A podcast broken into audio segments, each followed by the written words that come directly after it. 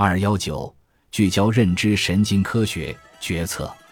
恩斯特和他的同事们认为，决策是构成行为整体不可或缺的一个部分。研究相应脑部活动，有助于理解适应不良的决策行为。为了研究这一内容，他们让参与者躺在 PACE 扫描仪中玩一种电脑纸牌赌博游戏。参与者必须要估计回报与损失，这两样构成了研究中的冒险成分。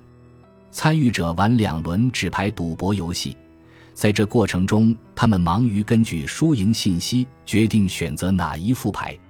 到第二轮游戏为止，参与者已经领会到四副牌中有两副获利更丰。另外一组参与者作为控制组，他们玩同样的游戏，但无决定可做。研究者发现。尝试性决策伴随着前额叶皮层眼凹区和背外侧区、前扣带回、脑岛、颞下回、丘脑和小脑等处的脑部活动。猜测行为引起了感觉运动联合区和杏仁核区域的活动。胸有成竹的决策则激活了记忆区域，如海马、后扣带回以及运动控制区域。